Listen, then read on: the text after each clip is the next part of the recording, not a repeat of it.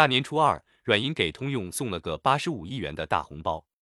二月二日消息，今日通用旗下的自动驾驶公司 Cruise 表示，已经获得又一笔价值十三点五亿美元（约合人民币八十五点八七亿元）的融资。一，本轮融资由软银愿景基金进行第二次跟投。此前，软银愿景基金已经于二零一八年向 Cruise 砸了九亿美金。软银愿景基金在二零一八年向 Cruise 投资时，曾经承诺在 Cruise 开启商业运营后再投资十三点五亿美元。当时 Cruise 预计自己能够在二零一九年就能完成这一目标。不过，显然在这几年的发展没有想象中的那么顺利。两轮投资之后，软银愿景基金将持有通用 Cruise 百分之十九点六的股份。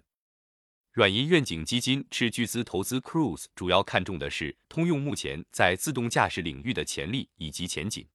在此前咨询公司 Navigant 的报告显示，目前全球的自动驾驶公司中，通用排名第一。二，本次进行的二次投资的同时，前任 CEO 被离职。Cruise 的商业化运营发展坎坷，从其内部高层的内斗中也能窥见一些端倪。去年十二月。通用汽车集团的 CEO Mary Barra 因在公司方向上与 Cruise 首席执行官 Dan Amon 存在分歧，最后迫使 Dan Amon 下台。